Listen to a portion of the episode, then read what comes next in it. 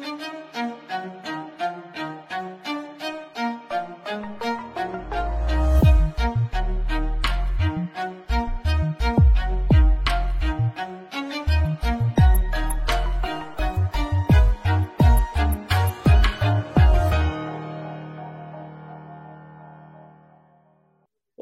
futeboleiros! Olá, futeboleiras! Futre apresenta Código Euro, episódio número 14. Estamos no ar para mais uma invasão futeboleira junto com a OneXBet, maior casa de apostas do mundo, patrocinadora oficial do Futre na temporada 2023. Hoje para falar de mais uma rodada de Champions League, finalizado já os primeiros oito jogos. E olha, rodada movimentadíssima nesse mata-mata, porque tivemos um grande jogo em Anfield, vira, virada do Real Madrid aí que entra para a galeria dos grandes jogos de Champions, 5 a 2 depois de sair perdendo por 2 a 0 nos primeiros 15 minutos de jogo com o Liverpool. Teve, tivemos ainda o Napoli, a sensação Napoli vencendo a Eintracht Frankfurt por 2 a 0 fora de casa, lá em Frankfurt. RB Leipzig e Manchester City ficaram no 1 a 1 Esse jogo tem muita coisa para falar. Afinal de contas, o City fez um primeiro tempo incrível, segundo tempo não foi bom. O Guardiola não fez nenhuma substituição, a gente pode falar sobre isso também da partida. E ainda tivemos a Inter de Milão vencendo por 1 a 0 a equipe do Porto. Destaque para os goleiros André Onaná e o Diogo Costa. Muita coisa para a gente falar hoje. Aqui ao meu lado, Vinícius Dutra. Salve, Vini. Tudo certo, meu parceiro? Fala, Gabi. Fala, Gabi Mota. Tamo aí. Grande, grande é, grande semana de Champions que a gente teve, é, jogos muito bons é, né, no, na terça e na quarta. E hoje, hoje os jogos foram bem equilibrados, né? Os dois jogos, e enquanto que Real Madrid e Liverpool, né, a gente viu mais uma mais um capítulo né, do Real Madrid em noite de Champions, sobretudo do Vinícius Júnior. Napoli confirmando o bom momento, num, contra um adversário difícil, né? Que é o Frankfurt, mas encaminhando a, a classificação. Mas hoje em si, né? Falando dos, dos jogos de hoje, de quarta, é, jogos mais equilibrados, né? Então, é, são jogos que vão para o segundo jogo ainda bem aberto. Tem bastante coisa para poder debater. É, tem bastante coisa ainda. Tem o nível do Vini Júnior que está apresentando, o Kivara Kvixtelia, enfim, tem um monte de coisa para a gente falar. Quem está aqui também com a gente hoje, Gabi Mota. Tudo certo, meu mano? Tudo tranquilo? Fala galera, prazer estar aqui com vocês de novo. E, pô, semana, como vocês falaram, foi bastante empolgante, né? Eu acho que a gente acabou saindo no equilíbrio, porque a gente teve dois jogos que a gente viu realmente o que era a expectativa, né? Porto e Inter entregaram o que a gente esperava, que era essa competitividade, esse jogo mais parelho, realmente. É, o Napoli desfilando de novo. E dois jogos que já trouxeram um pouco mais de surpresa. O City é, oscilando muito dentro do jogo e o Real Madrid com aquela virada improvável. A gente vai falar muito disso ainda hoje, mas realmente, como vocês disseram, muito, muito, muito assunto. É bastante coisa para a gente falar. E eu devo dizer que, como a gente está junto com a OneXBet, eu tenho que lembrar a todos que seguem a nossa aposta recreativa, a famosa bingo, para os classificados da Champions, né, dessa fase de oitavas. Por enquanto estamos bem, tá? O Bayern que a gente apostou venceu por 1 a 0 o primeiro jogo, o Milan venceu o primeiro jogo por 1 a 0, o Chelsea perdeu, e aí talvez a gente possa cuidar a nossa apostinha, né? Porque apesar de jogar em casa, o Chelsea não está muito bem. Benfica venceu, Real Madrid três gols de diferença, Napoli dois gols de diferença venceu fora de casa, Inter venceu o primeiro jogo, o City empatou fora de casa. Então assim, ó, por enquanto, meu temor tá em relação ao Chelsea mas isso a gente vai ver nas próximas semanas. Próxima semana, é, folga de Champions, depois duas semanas seguidas aí com os confrontos de oitavas de final, fechando aí para a gente conhecer os quadrifinalistas da competição. Em Anfield, meu querido Vinícius Dutra, a gente viu um Real Madrid, acho que na mais pura essência do que é o Real Madrid em Champions League, né? Porque alguém ainda vai dizer que ah, o Fabinho dessa entrevista depois do jogo, né? Ah, eles fizeram gols a partir do nada mas eu acho que isso até diminuiu o, o, Real Madrid, porque acho que o grande mérito do time do Ancelotti também, além de ter jogado muito bem a partida, com exceção ali dos primeiros 15 minutos, que sofre esse 2 a 0 porque controlou o jogo grande parte é, da partida, é que mesmo com 2 a 0 contra, manteve a calma, é, não, não se desesperou com, com um placar tão adverso no início. Então, se a gente começar a falar é, sobre esse jogo, a gente tem que começar a falar sobre como o Real Madrid não se desespera com resultados adversos, independente do momento do jogo, né, Vini? É, o Real Madrid é um time muito frio, né? Esse elenco do Real Madrid já não é de hoje, demonstra essa frieza em momentos é, complicados, em estádios complicados. É, dá para a gente também é, lembrar que em 2017, na, na, o Real Madrid conseguiu é, na semifinal contra o contra o Atlético de Madrid é, tomou 2 a 0 também muito cedo e, e, teve a sua vantagem do jogo de ida é, igualada no, no, né, no, no, no Caldeirão contra o Atlético de Madrid e isso em 15 minutos também, e o time se manteve muito calmo. É, e aí no final do primeiro tempo marcou o gol que basicamente eliminou ali o, o Atlético de Madrid. E, e, nesse caso, de novo, agora num estádio muito difícil, como é o caso do Anfield, é, o, Liverpool, o Liverpool é um time que tradicionalmente começa os jogos impondo um ritmo muito alto, né? Jogando em casa. Sempre um, um ritmo bem intenso, uma pressão alta. O estádio é um estádio muito complicado de jogar. Eu acho que o Anfield certamente é um top 3 estádios assim difíceis de jogar na Europa, talvez até seja o mais difícil. E, e, e o Real Madrid se manteve calmo, assim, mesmo tendo um início difícil, tendo uma, uma, uma falha individual num dos gols, né, bem clara, de um dos pilares do time e, e, e, e sem Chouameni e Tony Kroos, né? Que foram jogadores que seriam chave para os duelos do jogo, né? Principalmente porque o Chouameni ele é um cara que defensivamente seria importante para o jogo de, de terça-feira, né? Principalmente pela capacidade de cobrir uma, uma, uma larga faixa do campo. É, e o Tony Cross importante também nos passes, né? Para justamente furar essa pressão alta do Liverpool.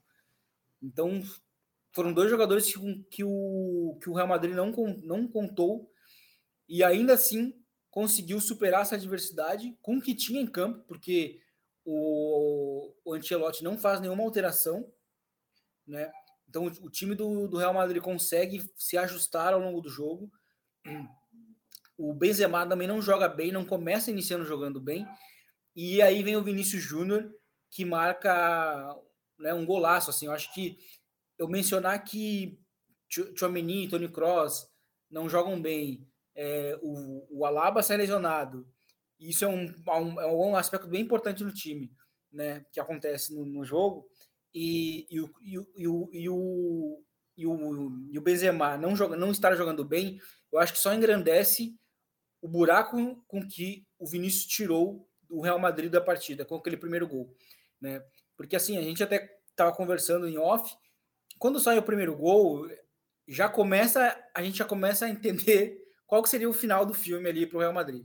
O Real Madrid jogando mal, toma dois gols, encontra um gol meio que assim, do nada, um gol difícil, porque o Vinícius Júnior estava cercado por quatro jogadores, a janela de, de chute ali era complicada, ele marca o primeiro gol, o Real Madrid revive, marca o segundo gol numa falha do Alisson, que também quase nunca falha, né? Dificilmente ele vai falhar numa situação de, né, sair jogando com os pés, ele é bom com os pés, falha. E aí, quando é um empate, é uma questão de tempo também para a gente imaginar que horas o Real Madrid iria virar. Vira no início do segundo tempo. Né? E aí o Ancelotti faz uma alteração que, que talvez pela virada no segundo tempo ela vai acabar sendo camuflada, mas é, o Ancelotti ele inverte os interiores, né? O Alverde com o Modric, né? O Modric começa jogando na esquerda e passa a jogar na direita de novo no segundo tempo. E o Valverde jogando na esquerda começa a proteger mais os lados do Camavinga também defensivamente, né? O Camavinga estava muito exposto no primeiro tempo e e o, e o Liverpool estava aproveitando muito esses espaços, principalmente no, naquele momento que ele estava gerando muito jogo né? Mas eu gostaria de, pelo menos, destacar inicialmente a, a, assim, a cabeça que o Vinícius Júnior teve, assim, a atuação. Ontem, acho que terça-feira foi uma atuação de super estrela, assim.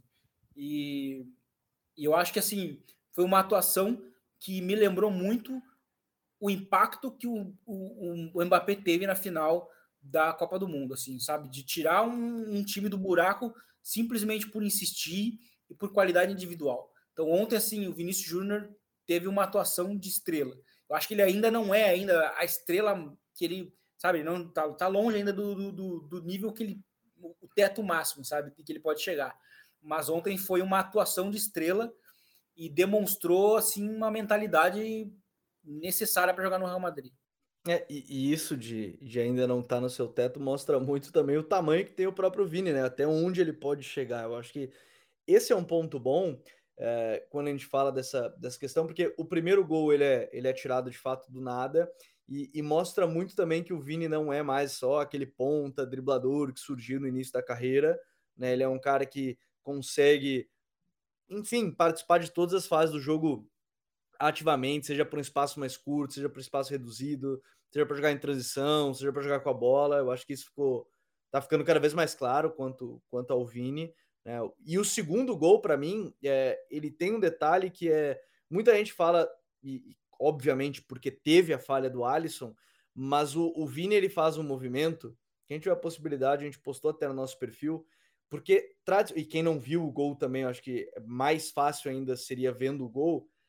Quando a gente olha o Vini indo pressionar o Joey Gomes, naturalmente, qualquer tipo de pressão, nesse caso, ela vem de fora para dentro, porque aí você impede o zagueiro de sair jogando, né? O zagueiro, teoricamente, é muito mais é, confortável você impedir o zagueiro de sair jogando do que aí fechar o passe para o goleiro, senão o zagueiro vai sair jogando. Só que a leitura do Vini que o Joey Gomes não ia sair conduzindo, que o Joey Gomes vai tocar a bola, é, é, é um espaço de milésimos de segundo, a tomada de decisão que ele tem, é, faz ele cortar, entre aspas, um caminho para chegar perto do Alisson. É óbvio que tem a falha do Alisson, isso é óbvio. Mas esse movimento dele corta um espaço muito grande para ele se aproximar ainda mais do Alisson. Então, é, quem não viu esse lance. Ele faz um movimento muito estranho também, né? Não é comum o movimento que o Vinícius Júnior faz. É, porque ele, na teoria depois era só o Joe Gomes só conduzir. Na teoria era o Joe Gomes, é. se ele segue, ele não ia ter a é. pressão é. do Vini. Ele ia ter campo aberto para outro lado. Isso. E, mas isso também é um mérito do Real Madrid, que costuma pressionar os zagueiros. Os zagueiros e o, e o goleiro, na verdade, né? principalmente o goleiro. E, e, a gente começa a ver isso em vários gols que o goleiro falha na frente dos, desses, desses jogadores.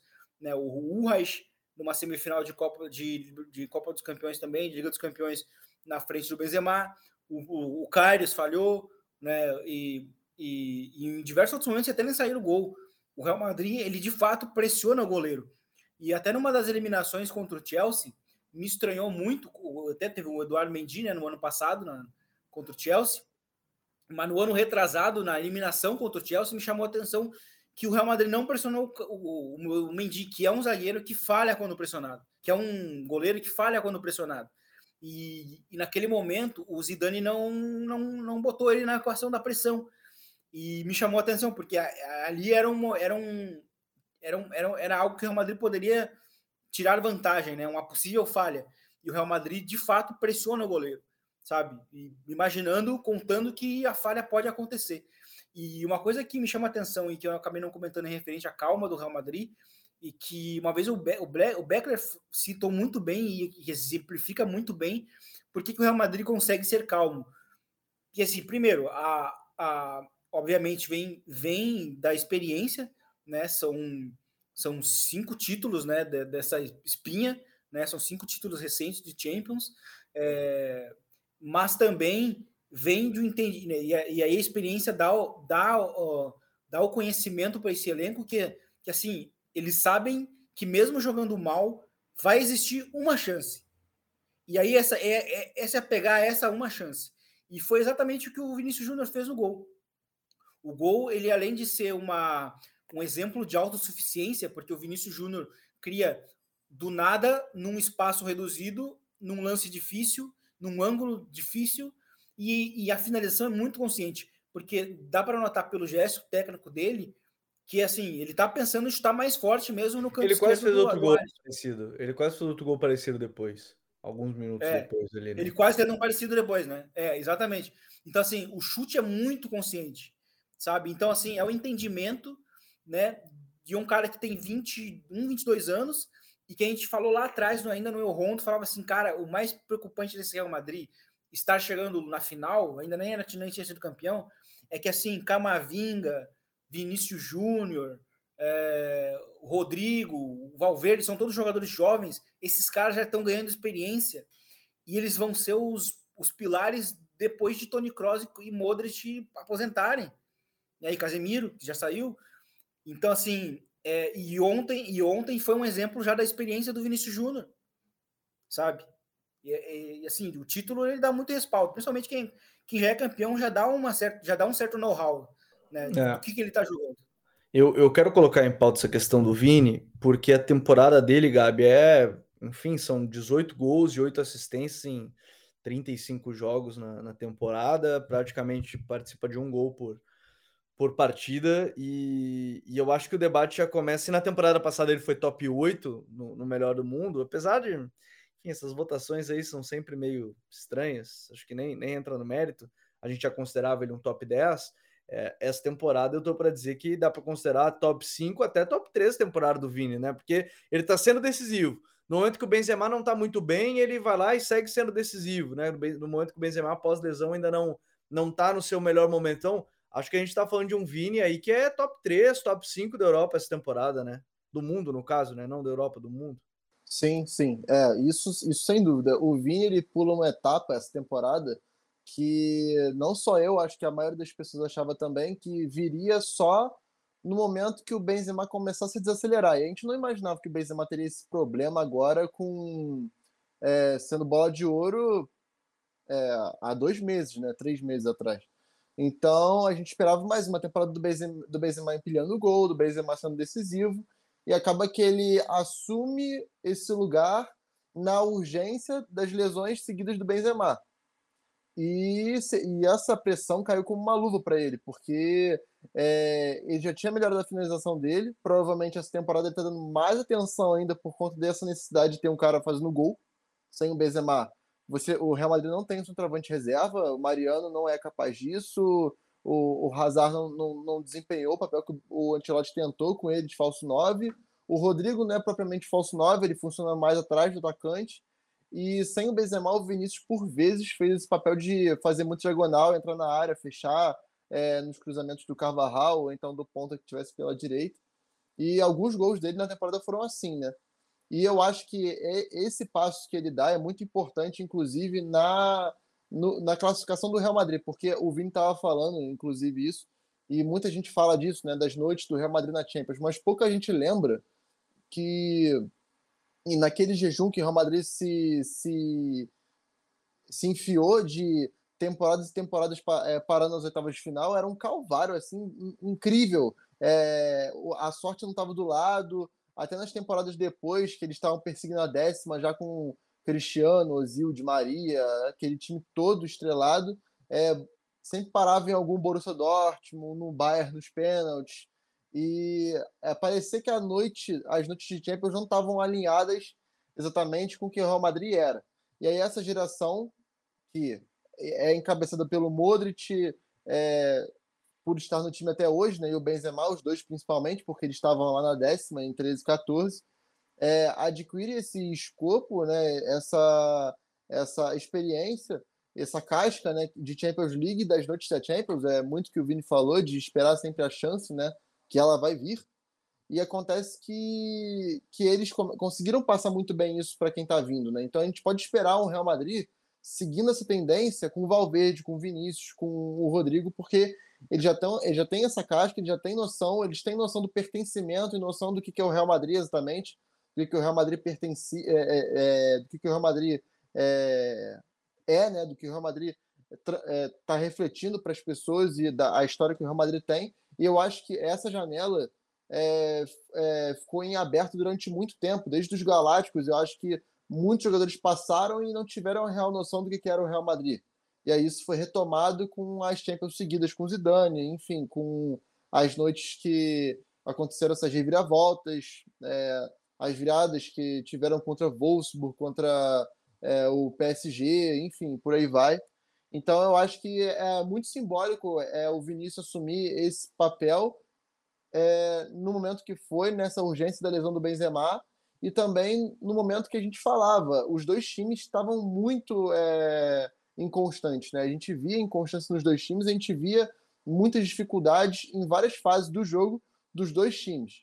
E acontece que quem é mais, quem é mais provável de, de esquecer é, essa, essa, essa pressão, esses problemas na hora do vamos ver, né? E o Real Madrid mostrou isso novamente, que mesmo com dois gols, mesmo com aquela pane de 10 minutos, é, tinha que ter um líder, tanto é que é legal a gente ver os detalhes que a imprensa espanhola traz depois do jogo, que depois que o, que o Vinícius faz o primeiro gol, o Benzema aponta para ele como se tivesse, tipo, vai lá que o jogo é teu, hoje é teu dia, é, você é o nosso cara. Então, assim, a gente via é, o Real Madrid sempre procurando o Vinícius, né? Inclusive o Modric, que era quem estava fazendo é, tudo naquele meio campo de novo, né? De novo, com 38 anos, Anfield aplaudindo o Modric, procurava muito o Vinícius no campo, porque era aquela questão da confiança, do cara tá realmente é, querendo o jogo. O Vinícius estava, o gesto técnico dele dava, dava claro, assim, que ele estava muito confiante e muito certo de que aquele era o dia dele realmente, né? Ele participa dos quatro, de quatro dos cinco gols. Então, esse, esses detalhezinhos, assim, é, durante a partida são muito interessantes. Inclusive, na entrevista, Ancelotti é perguntado é, qual foi a conversa no intervalo. Ele diz que não teve conversa, porque eles já sabiam que tinha que ser feito. Né? Então, e foi, assim foi. A jogada do terceiro gol do Militão é a falta que o Modric bate, pô, cara, ninguém espera aquela falta no primeiro pau baixa. E o Militão vem lá da segunda trave, caminhando na marca do pênalti, ele, ele nem pula, né? Ele só põe até testa é, em direção ao gol e é isso. Então eu acho que, que é mais uma noite daquela de roteiro de Real Madrid mesmo e, e roteiro de Carlo Ancelotti também, que acaba que é, é uma simbiose, cara, que hoje em dia eu não consigo pensar mais em Real Madrid e não pensar em Carlo Ancelotti. É, e isso é muito legal de ver, assim, porque o, o Real, tudo isso que a gente tá falando, a gente pode falar do imponderável do jogo, mas a gente tá falando que tem muita coisa ali que o Ancelotti de fato trabalha. É, é esse gol de falta também é legal, porque mostra toda a desatenção da zaga do Liverpool, porque era uma marcação por zona, então na zona onde o Militão cabeceou, estava uma zona, na verdade, porque tinha três, quatro jogadores ali que basicamente não viram ele chegar, né? Porque a marcação do Liverpool naquela bola parada era, era totalmente marcação zonal. Mas, é, e aí a gente fala de um Vini muito decisivo, e, e, sendo cada vez mais importante. O próprio, o próprio Ancelotti falou sobre isso, né? Dele ser um dos jogadores mais decisivos do mundo. O Klopp falou isso também na coletiva pré-jogo. Mas antes a gente falar dos outros jogos, eu, eu, até não sei se você quer complementar alguma coisa disso do Vini top 3, é, sobre o teu xará, Vini, mas também falar sobre a atuação do Luka Modric, né? Que dos pilares é o mais velho, né? 38 anos, mas corre como se fosse um garotinho aí de 20, né? Sim, mais uma noite né, grande do, do, do Modric.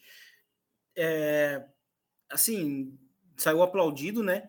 É, pela própria torcida do Liverpool também. E, enfim, é um cara que que tá nessa nesse impasse assim de, de questão de renovação, né? O Real Madrid ainda não ainda não, não renovou o contrato com, com o Modric, não renovou o contrato com o Nacho, que também foi importante no jogo.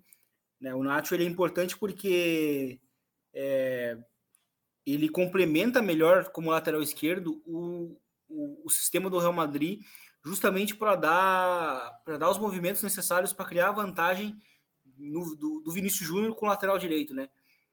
O, o Nacho, ele, quando, ele vai, quando ele aparece no ataque, ele aparece um pouco mais por dentro, além de, além de, de como lateral esquerdo, é, ser melhor defensor hoje do que o Alaba, né? O Alaba não, não, não estava jogando bem, saiu lesionado e, e aí é o imponderável, a sorte, né? Uma lesão que beneficiou o Real Madrid. E, e o Nath jogou muito bem. O Nath também não renovou ainda o contrato. Está dando indícios de que não vai renovar. Né, que ele se sentiu injustiçado, jogou, jogou bem no início da temporada e aí não, não chegou nenhuma renovação. E, mas o Modric é um outro cara, e, e, e é interessante porque essa atuação dele que aconteceu ontem, porque na segunda-feira ele deu uma entrevista de que ele não queria a renovação por caridade ou por, pelo histórico dele no clube. Ele queria por merecimento, né? Ele, ele tinha que merecer. E, e, se a gente olha para a história recente do Real Madrid, a gente até estava comentando isso, o Gabi até citou que o Bayern é um time que muito parecido, né, em, na, em termos de abordagem de como renovar ou, ou, com algum com as peças mais eh, mais experientes do elenco, né, os veteranos. E, e, o Real Madrid é um time que de fato ele vai ele vai dar contratos sempre curtos, né? E tanto que a gente viu que o Real Madrid é meio que negociável com isso, porque é, eles entendem que o clube está à frente dos jogadores. Então nenhum, nenhum jogador vive, é, é, nenhum jogador faz do clube um refém. Então a gente viu o Cristiano Ronaldo saindo, o, o Sérgio Ramos saindo, e querendo ou não, o, o tempo mostrou que o Real Madrid, para esses dois jogadores, né, estava certo. O, Sérgio Ramos quase não joga, o Cristiano Ronaldo é, vive, né, tem vivido uma queda brutal nos últimos anos. Então, é, o Real Madrid é mais criterioso em termos de renovação. O Tony Kroos é outro que não renovou ainda. É, e, e, e, assim, ele ter dado essa entrevista de ah, eu, eu, eu quero merecer e não não quero que me deem o contrato por, por caridade ou pelo histórico, né, foi muito simbólico, porque a atuação dele no segundo tempo foi assim magistral, né, ele participa do, acho que é do quinto gol, né, que é o gol que o, que o, que o Benzema marca, né, que, que ele inicia a transição, então assim, mais uma grande atuação do Modric, assim, um dos melhores meio-campistas que, que, eu, que eu pude ver, assim, desde o início da carreira, né, e é um cara que, assim, sabe? Vai, vai, vai, vai fazer o Real Madrid sentir falta, assim. Eu acho que talvez o, o baque do Real Madrid em Champions comece quando o Toni Kroos e, e Modric não estiverem mais, porque eles foram assim a razão, né, junto com o Casemiro na época, do tricampeonato. Sem o trio não existiu o tricampeonato, porque era o controle. O Real Madrid ali tinha o melhor meio-campo do mundo e controlava qualquer adversário em qualquer situação. E, e ontem foi mais um grande jogo do Modric. É, partidaço do, do Modric. E provavelmente nas próximas semanas, no próximo episódio, a gente vai falar um pouquinho mais da questão do Liverpool, que vive um momento bem complicado aí de, de temporada. A gente possa explorar um pouquinho mais essa, essa situação. Aí na terça-feira ainda, tivemos o Napoli vencendo por 2 a 0 a equipe do Frankfurt. Uh, não sei se coincidimos com, com, essa, com essa opinião, o Gabi, mas a gente está falando de um dos times mais divertidos de acompanhar na temporada, certamente, se não o mais. Né? O Scaloni falou que é um dos times que ele mais gosta, por exemplo, de ver, falando sobre o trabalho do, do, do Spalletti. E, e, obviamente tem uma das duplas que mereciam, cara, mais hype ainda, né? Apesar de serem dois jogadores que estão num nível muito, muito bom, né? Tanto que Vara quanto o Osimhen, a gente tá falando de uma dupla que em um ou outro momento é pouco falada, mas de um time que tá num nível muito bom e chega para uma Champions, eu acho que isso é importante. Uma Champions onde todos os times das oitavas estão oscilando, a maioria deles. Então, chegar no momento que está o Napoli, estou dizendo que o Napoli vai ganhar a Champions nem nada, mas que dá para começar a pensar, ó, vamos passar das oitavas, dependendo de quem a gente pegar nas quartas, dá para começar a sonhar, porque os times têm oscilado bastante. Mas é uma vitória de, de muita imposição do Napoli fora de casa, né? Essa contra o Frankfurt. Sim, o, o Napoli é um time que transmite muita confiança, né? O, o estilo de jogo do, do, dos Spalletti transmite muita confiança nessa, nessa temporada. Até me lembra um pouco de trajetória o, o Ajax do, do Ten Hag naquela, naquela temporada que é, o Tadic joga muito também, eles, eles eliminam o Real Madrid nas oitavas de final. É, mas realmente, eu acho que a dupla é pouco falada porque é, a liga italiana não tem mais a não, não acompanhou né, o, o, crescimento das outras e quando teve oportunidade também não conseguiu acompanhar quando teve é, o Lukaku, o Cristiano Ronaldo na mesma liga, o Ibrahimovic voltando também, não conseguiram acompanhar mesmo assim. Mas realmente o Napoli me impressiona muito, cara, pela versatilidade é, na hora de atacar. É, é, o, o Napoli consegue atacar é, com posse de bola, como a gente viu o segundo gol, que assim é é uma jogada excelente, muito bem construída, com o Kivara atacando espaço.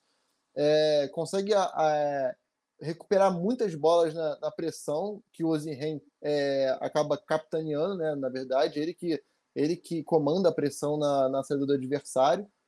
É, e também com o Ozinhen dando profundidade, né, que ele, junto com o Mbappé, talvez sejam os jogadores hoje em dia que mais é, sabem fazer isso, né, e que mais dão esse tipo de opção.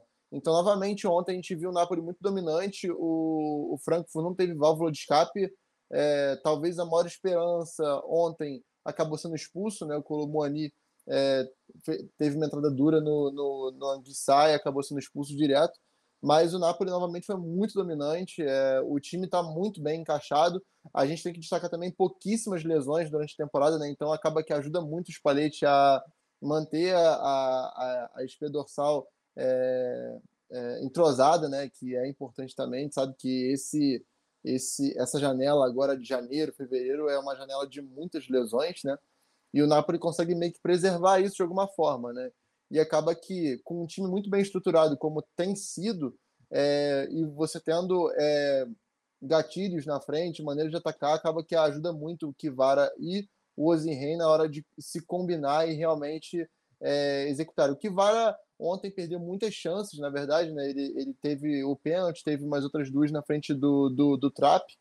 É, não foi realmente o dia da melhor pontaria, mas ele é importantíssimo no, no segundo gol que ele dá assistência para o Di Lorenzo é, marcar o segundo e é, encaminhar o confronto, né? Mas realmente o Napoli, você trouxe um aspecto importante, o Napoli talvez seja a equipe mais constante dessas oitavas de final, e isso impressiona muito.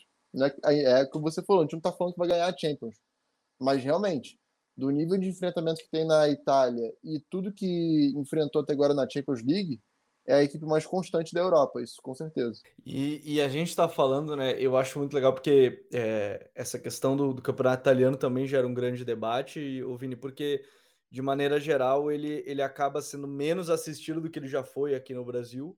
Né? Aí é uma questão, enfim, de TV, de, de passar mais a Premier League, enfim, algo algo nesse sentido, mais a Premier League, mais a La Liga, passa alguns jogos do, do campeonato italiano, e, e o Napoli enfim, tá nadando tranquilo no campeonato italiano. Vou bater na madeira para de novo. Não vou zicar o Napoli. Acho que, acho que dos times aí que estão brigando pelo título é o mais fácil de eu não zicar, né? Porque eu falei do Arsenal no, no TPI com o Gilberto Silva e o Arsenal começou a cambalear. É, eu fiz o vídeo do Barça, atuação meia bomba contra o United. Eu, eu prefiro não falar mais sobre esses times, vai que, vai que dá uma zica. Mas ver o, o Napoli nesse sentido bem e aí a gente tem um trio, acho que é legal de falar até do próprio trio, né? A gente fala do Ozinhen e do Kvara, mas o próprio Lozano tá num momento bom também, né? É um trio muito complementar que tem o, o, o time do Spalletti e talvez isso ajude muito nesse momento da temporada, onde muita gente está cambaleando de fato e, e, e, o Napoli consegue manter, como o Gabi disse, essa constância né, na temporada. Exatamente. O, o Irving Lozano, inclusive, num jogo que até a gente viu o Napoli de uma maneira geral, castigando mais o, o Frankfurt em transição, ele até foi muito importante nesse sentido, porque nas retomadas de bola do Napoli, ele era quem acelerava, quem conduzia, né? Inclusive o, o gol, é, o primeiro gol nasce dessa forma, né? O, o Götze perde uma bola, o Lobotka recupera, é, ele é lançado, né? O, Irving Lozano e ele faz dá assistência. E aí logo depois tem um gol anulado, né? Que nasce até muito parecido. Ele recupera uma, uma perda de, de, saída de bola ali do Frankfurt e aí o Onzinhen tá tá impedido, né? Mas logo depois no segundo tempo tem várias outras ocasiões que o Napoli gera muito a partir de transições, né, de jogadas que ele vai recuperar e, e nisso, nessas acelerações, o Irving Lozano foi importante, porque como até o Gabi citou, o Gabi Mota, é, o Kvar até não jogou tão bem, né? Apesar da assistência, né? Grande assistência, uma assistência bonita, né? Ele não, não de fato, não fez um, grande, um, jogo tão, um jogo tão grande, mas ainda não jogar tão bem conseguiu impactar no placar do jogo, né? Conseguiu dar assistência, participar diretamente do 2 a 0 que dá uma tranquilidade maior, porque o jogo, o jogo até estava meio equilibrado, assim, assim, apesar de da superioridade do Napoli, ser bem clara, ainda era um jogo equilibrado, assim, era um jogo que, sabe, tava se desenhando meio estranho, poderia acabar no 1 a 0 O jogo até começou com o Frankfurt um pouco melhor, os primeiros 15 minutos, 20, o Frankfurt começa melhor, mas depois o Napoli vai vai é, melhorando, vai tomando conta da partida. E um outro jogador que eu gostaria de destacar de novo, Kim Min Jae, o zagueiro, que deu 124 passes e jogou demais, 94% de, de aproveitamento. A gente falou até bastante dele na própria Copa, né, Vini? É, na própria Copa. E é um mercado muito alternativo que o Napoli foi encontrando. O próprio Ramani, né, um zagueiro também que eu acho que assim, na comparação, ele está um pouco abaixo do, do Kim, né? Do Kim Min mas, mas ainda é um zagueiro ok, é um zagueiro muito constante também, muito regular. É, e o Lobotka no meio-campo, recuperando muitas bolas, dando desarmes, iniciando transições, lançando elas. Então, assim, foi uma grande atuação do Napoli, assim, principalmente em iniciação e saída de bola contra um time que pressiona muito bem, que é o Frankfurt, né? O Frankfurt pressiona muito bem. E, e a atuação do Kim, para mim, ontem foi, assim, muito constante. É, de uma maneira geral, ele que teve que ir para os embates contra o Colomuani, e ele se deu bem.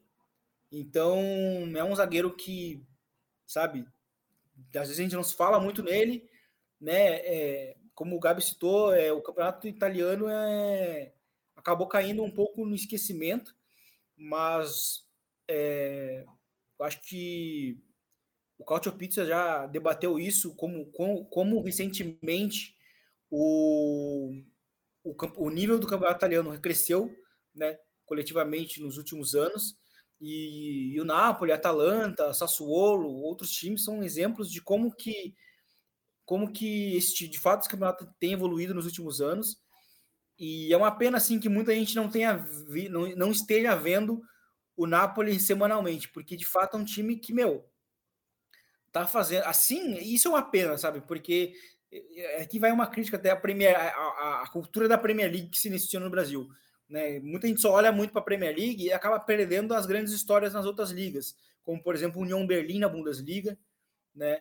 É, ou então achando assim, sendo bem sério, isso a gente brincava no, no Rondo, mas é verdade. Ou achar que só, só existe a Premier League. Resumidamente, só achar que existe ali é o melhor campeonato e é só isso. É, existe, e existe né? outras histórias e assim essa do Napoli, ela é, ela é bem assim bonita porque e um, um aspecto que pode ser importante para o Napoli é, também competir bem na, na Champions League. E aí também vai depender de sorte muitas vezes, porque o sorteio pode alinhar e facilitar um pouco a vida do time para o time mais longe, mas é, o Napoli tem 15 pontos de diferença no, no campeonato italiano.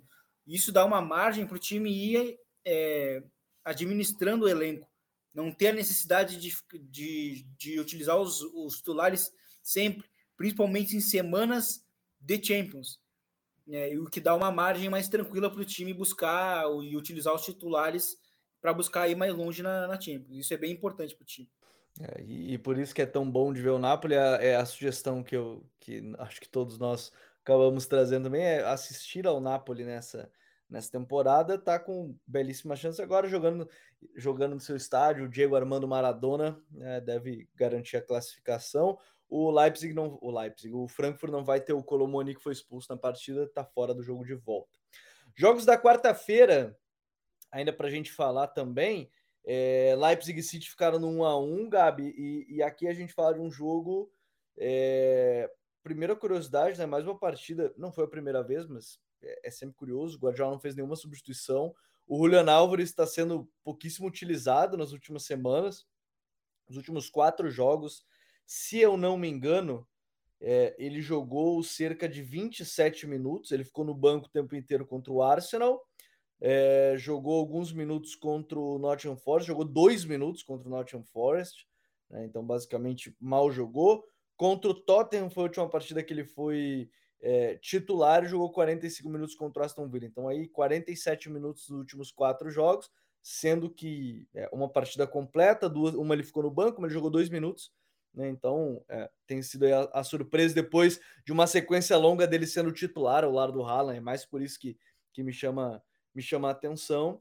E, e, um City que faz um primeiro tempo que eu e o Vini a gente até conversava, ó, a chance do, do Leipzig terminar o jogo sem fazer um gol é grande. Eles tinham estado uma, eles estaram uma bola em 45 minutos e, e, e no, foi aos 46, né, o chute do Timo Werner, mas não conseguiram chegar no gol do City. O City controlava o jogo tranquilamente e no segundo tempo tudo mudou, né? Mudou muito nessa, nessa lógica e aí a gente está falando de um City que parece que está faltando aquilo que o Guardiola comentou e que talvez ele, Guardiola, não esteja conseguindo fazer os jogadores, que é ter aquela gana de vencer. E é um time que parece acomodado de certa forma durante os jogos, né, Gabi? Não sei como é que tu vê isso.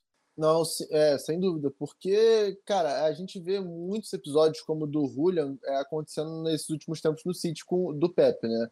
É, o Cancelo foi um dos primeiros, a gente viu o Gundogan com isso, voltou a ter jogo agora, e inclusive participou muito bem do gol do Marres, inclusive. É, o Bernardo também teve isso, voltou a jogar agora, então, é, realmente, cara, acaba que, que eu, eu, não sei exatamente o que tá por trás disso, né? Porque o Julian vinha performando bem, inclusive junto com o Haaland, o Haaland vinha até melhor do que ele está agora, né? O Haaland mal participa do jogo nessas últimas rodadas aí, inclusive. Então, eu, eu acho que o jogo foi, foi interessante. A gente falava, eu falava na abertura de que a gente viu é, duas partidas essa semana que acabaram que entregaram o que a gente esperava e duas muito inesperadas. O City foi talvez a maior, porque o primeiro tempo era para ter acabado com pelo menos os dois gols de vantagem, né? Porque realmente tiveram muitas finalizações. O City teve o dobro de finalização do que o Leipzig na partida.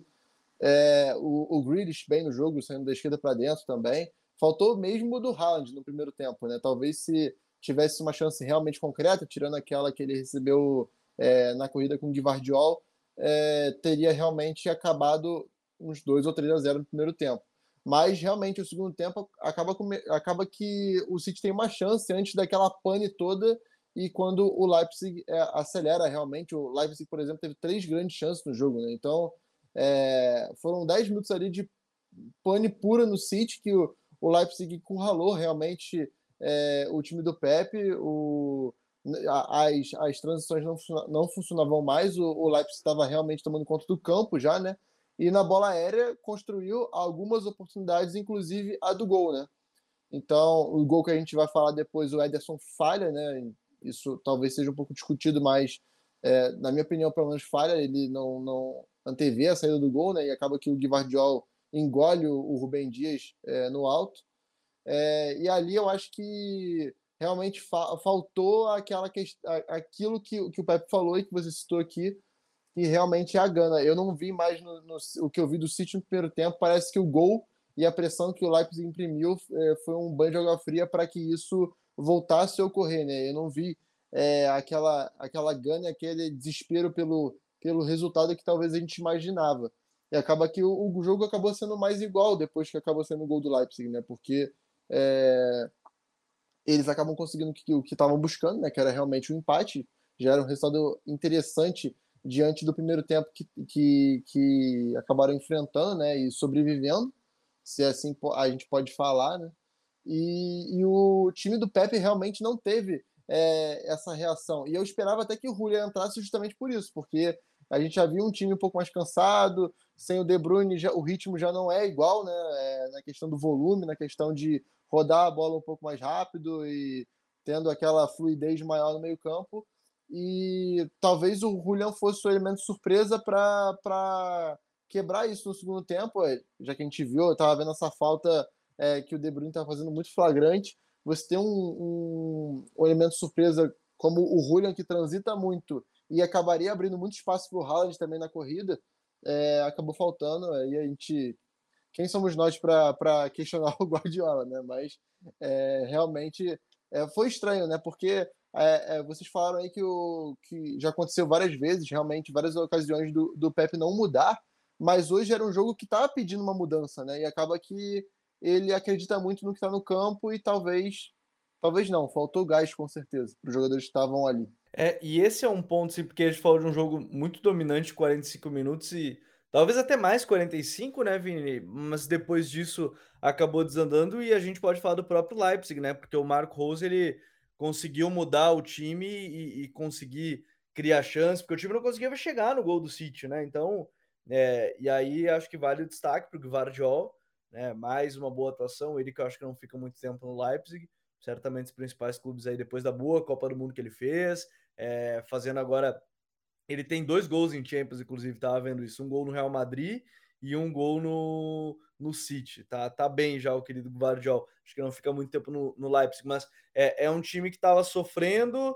É, talvez os primeiros minutos não tenha sofrido chances claras contra, mas não criava, e depois do segundo tempo é um tempo muito diferente do Leipzig, né? É um, um jogo bem diferente no segundo tempo. É, a entrada do Henry, ela, ela, ela foi importante porque pelo menos o time começou a ganhar mais é, profundidade, né? A partir da figura do lateral direito, porque o daí o Dominique Sloboslai começa a, a jogar um pouco mais por dentro, né? Saindo da direita para dentro, e aí cria esse corredor pelo lado direito, né? Para o Enche, que teve, foi um jogador muito profundo, né? Na esquerda, é, o, o, o Timo Werner também era esse cara que saía da direita, da esquerda para dentro, né? É, trocando muito, às vezes, de posição ali com o Fosberg, que, que jogou bem também no segundo tempo e acabou sendo substitu, substituído pelo, pelo Nkunku, é, um, pouco antes, um pouco antes do gol até. É, e, e, isso fez o time do, do, do Leipzig melhorar bastante, assim, sabe? O time começou a atacar mais pelos lados do campo. A gente não viu um City tão confortável no segundo tempo como foi no primeiro tempo, né? O City estava muito bem. É, acho que até defensivamente o Leipzig jogou bem né, no primeiro tempo. O Gabi chegou a mencionar até isso comigo no, em off e, e eu concordo, assim, o time estava jogando bem, depois so, sofre o gol e aí o domínio do City aumenta muito, mas defensivamente eles estavam jogando bem, estavam cobrindo bem os espaços que o City costuma cobrir nesse sistema que a gente até é, critica um pouco, que é um pouco previsível demais, né? O Leimer defensivamente é um jogador que me agrada bastante, que, que deve jogar no Bayern né, ano que vem, né? Tudo indica. É, então, assim, o time tem bons, bons carregadores de piano, assim, além de ter qualidade, assim, né, principalmente no Guivardiol, que é um cara que, assim, é, eu acho que ele está bem preparado para jogar na elite da elite, né? Por capacidade, assim, de sair jogando, né? Que é o, a, a primeira grande virtude dele que, que salta aos olhos, né? O passe. E, mas ele também é bom defensor, consegue jogar como lateral esquerdo e consegue marcar gols em, em, jogos decisivos como, como foi hoje, né? Eu acho que hoje foi mais um jogo complicado assim para o City, que já tem uma assim já tem uma marca na Champions League, né? Tipo de deixar boa chance escapar. No primeiro tempo era uma boa chance do time talvez criar um pouco de saldo, né? Girar a faca, né? Como foi o caso do Real Madrid no jogo contra o Liverpool. Viu que o Liverpool estava grogue depois do 3 a 2 meu, não para, né? Então, assim, cria saldo para levar essa vantagem uma, uma, maior para casa. E isso faltou para o City, e isso acabou sendo, né, sendo fatal para o time que agora vai levar um empate para Manchester, confronto muito aberto. E, e, o Leipzig tem feito jogos bons, né, é, contra adversários bons, assim. Então, é, foi, foi assim contra o Bayern logo na volta do retorno da Bundesliga, foi assim contra o Real Madrid no jogo no Bernabeu, né, no, num dos primeiros jogos até do Marco Rose, e foi hoje e foi assim hoje contra o City, com boas mudanças que o time fez no segundo tempo. E, e, é um jogo que a volta, a tendência, teoricamente, é do City classificar, mas é, quem sabe o Nikunku estando 100% possa ser uma arma próprio Leipzig, né? Ele não entrou 100% na, na partida, né? Entrou ali, segundo as informações, era 80%, mais ou menos, não estava 100%, mas ele 100% de repente possa ser uma peça. E o que o Guardiola vai fazer para remotivar esses jogadores? Porque aparentemente tem sido uma dificuldade do treinador, ao mesmo tempo que os jogadores estão querendo encerrar o ciclo. Acho que tem os dois lados: jogadores que não estão conseguindo se motivar e o treinador que não está conseguindo motivar também, como motivava em algum período. Então tem os dois lados aí dessa, dessa história. E falando em jogador, é, a gente vai para outro jogo que foi Inter de Milão e Porto. O jogo que o, o Máximo Marota, antes da, da partida, ele é CEO da Inter, né? O, o CEO da Inter, ele deu uma declaração que até saiu a escalação, o Lukaku estava no banco, todo mundo se perguntou por quê, e a declaração dele foi bem simples e direta, que o Lukaku tinha 106 quilos para carregar nas costas e quando ele, ele precisava estar bem fisicamente para render o seu melhor. Por isso ele não começava o jogo. Dito isso, o Lukaku fez o gol da vitória, inclusive entrando no segundo tempo, um testaço que parecia um tiro, e aí no rebote ele fez, né? Uh, aproveitando, mas um jogo que acho que é marcado muito pelos goleiros, mas que começa o, o Gabi já com essa questão fora de campo, na entrevista do Marota, mas que dentro de campo, um jogo que o grande destaque eu acho que fica por conta, de novo, do Onaná e do jogo Costa sendo grandes pilares defensivos dos dois lados, né? É, a, a Inter essa temporada tem vários ruídos, né, que, que chamam a atenção. É, a volta do Lukaku já não foi um processo tão natural assim, né? Foi algo, é, digamos que um pouco forçado, né? Porque bate aquele arrependimento dele, né? Porque estava muito bem estabelecido na Inter. É, o, o, a troca do Conte para o Inzaghi é, provavelmente não afetaria tanto ele, porque os esquemas são parecidos, né? E fatalmente ele faria o time jogar no entorno do Lukaku. E essa volta já é algo que não, não, não, não era uma coisa tão desejada assim na Itália, né? Pelo que a gente pôde ver, até porque o Dzeko estava desempenhando bem o papel dele junto com o Lautaro e continuou, tanto é que ele é o titular nessa temporada. É, e o Lukaku já não vinha com um ritmo tão bom, né? Ele teve algumas lesões do Chelsea, quando teve oportunidade não foi bem, né? Tanto é que o, o Tuchel descartou é, ele no verão. E, e, na Inter ele não conseguiu ter essa sequência, muito por lesão, esse desbalanço físico também ficou meio flagrante. Na Copa do Mundo a gente viu o Lukaku pesado realmente, né? Uma coisa é você ter o corpo que ele sempre teve ali, que a gente estava até falando em off aqui, o Lukaku com 100, 99 quilos, 98 quilos, mas bem fisicamente, é, conseguindo aguentar o tranco, fazer aquelas corridas que ele sempre fez. Porque são jogadores naturalmente grandes Exato. E, e pesados, não sei se pesado é a palavra, mas é isso. São jogadores que a, a, pesagem é alta e ele precisa estar na ponta dos cascos para isso, né? Não, e é, é, um. Acaba que, que esse peso, que no caso beneficia muito o Lukaku, principalmente no pivô, que ele é, é a referência dele, né? A maior característica dele é receber de costas e conseguir girar ou então encontrar um companheiro passando.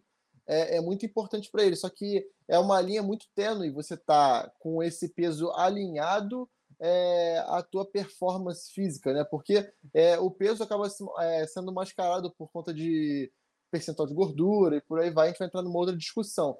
Mas é, o gestual físico mostra é, que o, o, Lukaku não, ainda não, realmente não está no 100% e que o Maroto está certo, né? Ele tá, a visão de dentro do clube é essa, né? E provavelmente a gente percebe isso nos treinos e tudo. E o Dzeko, apesar de ser mais velho, já parece que é, parece ser interminável, né? Ele continua desempenhando um bom papel ali, abrindo muito espaço para o Lautaro, que voltou muito bem da Copa, apesar da Copa que ele fez, né?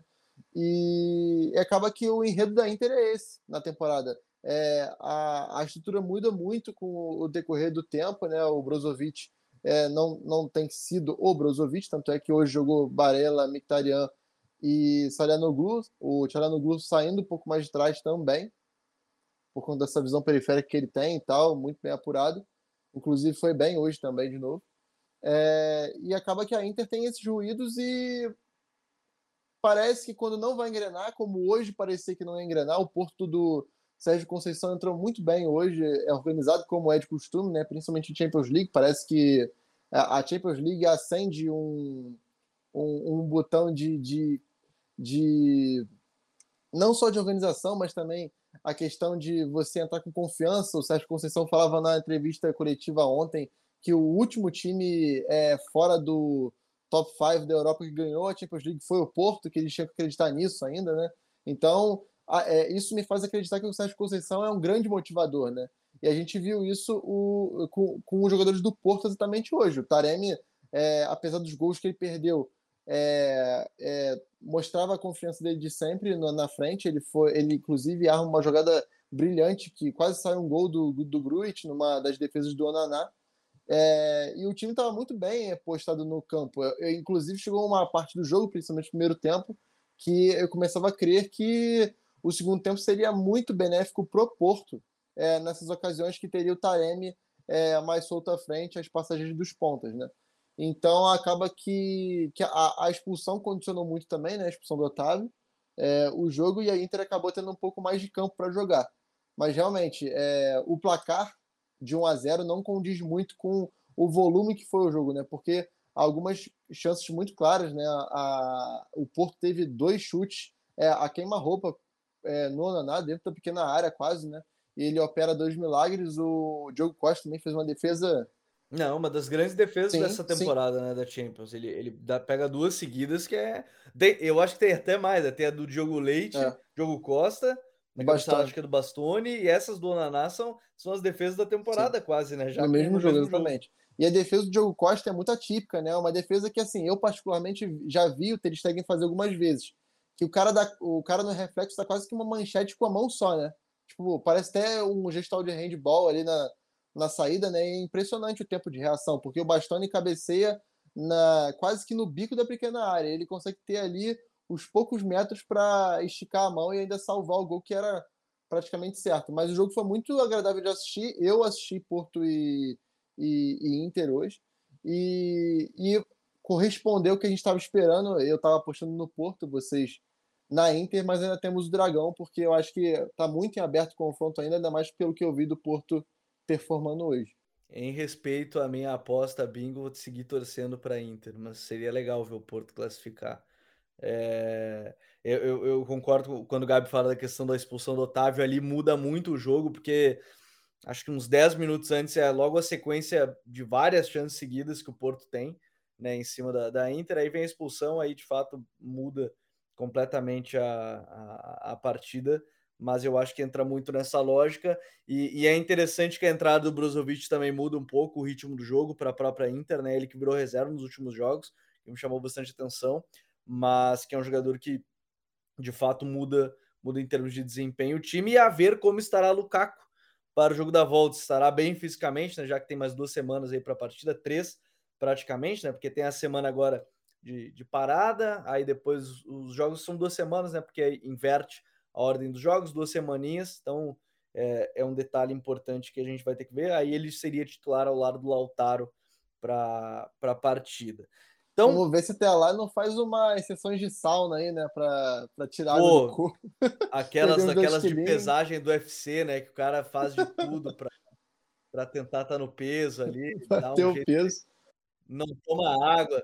É cara é. perde 5 quilos num dia, né? A situação é. mais saudável de todo. O cara perde, não toma um litro d'água, não toma nada e, e vai para pesagem. Eu tava vendo esses dias, até passou na TV, acho que a, eu não lembro qual era a lutadora do UFC, ela faltava tipo 200 gramas, 200 gramas, ela pegou e cortou o cabelo. Simplesmente ela corta o cabelo, ah, é o jeito que tem, ela tinha feito de tudo e tal. Tum, cortou o cabelo e aí passou os 200 gramas lá e tal. Mas é assim, brincadeiras à parte, vamos ver como estará Lukaku para o, o jogo agora de volta né, entre Internacional e, Porto. Elas que o Gabi até postou nas nossas redes sociais, as duas equipes têm muito em comum com o José Mourinho, é o homem que conquistou a Champions League pela, pelas duas equipes, e aí na ida ao estádio, os torcedores de ambos os times cantando para o português José Mourinho, né, o Special One, que, que completou pô, não lembro quantos anos agora, mais recente, mas fez aniversário nas últimas semanas aí, José Mourinho. Eu me nego a comentar aqui que começou mais uma vez, mais uma semana de novela Lionel Messi, porque várias fontes de fato agora estão dizendo que existiu sim uma reunião entre o Juan Laporta e o pai do jogador, Jorge Messi, é, mas a princípio para discutir homenagens de despedida do jogador, um futuro não está descartado no clube, mas tratam como muito difícil. Porém, o Xavi deu uma entrevista hoje coletiva pré-jogo da, da Champions que acabou sendo é, diferente. Sempre que ele perguntavam sobre o Messi, ele falava sobre a qualidade, jogador e tudo mais. Só que dessa vez ele foi um passo adiante, dizendo que só depende do Messi para ele jogar no Barcelona.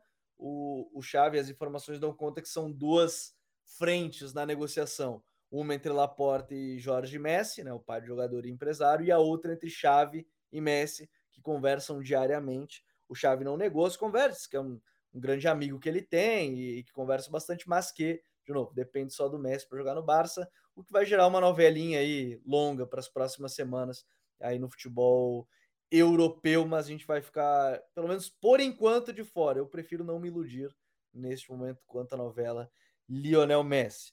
Semana que vem a gente volta aqui na toda quinta-feira no seu agregador de podcast favorito para falar sobre futebol europeu. Vamos falar um pouco sobre essa fase do Liverpool, né, que está bem complicada, o que demais acontecer nesse final de semana de futebol pela Europa. Vini, valeu meu parceiro. Voltamos na semana que vem. Valeu, Gabi. Valeu, Gabi Mota. Tamo aí e até a próxima. Valeu, Vini. Valeu, Gabi. Até semana que vem a gente está de volta. Muita coisa acontecendo pelo futebol europeu. Uma paradinha nos jogos de, de, Liga Europa, de Champions. De Liga Europa, aí a gente já vai ter os classificados a partir da próxima semana já, né? Se classificam quinta-feira, agora tem os jogos já de volta. Você pode estar ouvindo, já se classificaram as equipes. Né? Tem um grande jogo entre United e Barcelona, mas a gente volta na próxima semana, Gabi. Valeu, galera. Semana que vem a gente vai estar falando aqui mais de campeonato nacional, né? Provavelmente é, algumas situações se encaminhando um pouco mais e, se Deus quiser, uma briga ferrenha na Premier League. E eu espero estar falando aqui semana que vem de Marcos Rashford decidindo mais uma classificação para o Manchester United. Pô, eu vou ter que banir o Gabi, já o Gabi não volta pro próximo. Já ficou aviso aí que ele não volta pro próximo, apesar de ser um fato que ele está falando. A gente não sabe, né? Quem estiver ouvindo, pode ser que o Gabi já acertou isso antes de, de começar o jogo, pode ser que ele tenha errado. Você vai saber e responde para a gente já na próxima, quando você ouvir esse podcast. Um grande abraço para todo mundo. Código Euro volta na próxima quinta-feira. Grande abraço a todos e até mais. Tchau.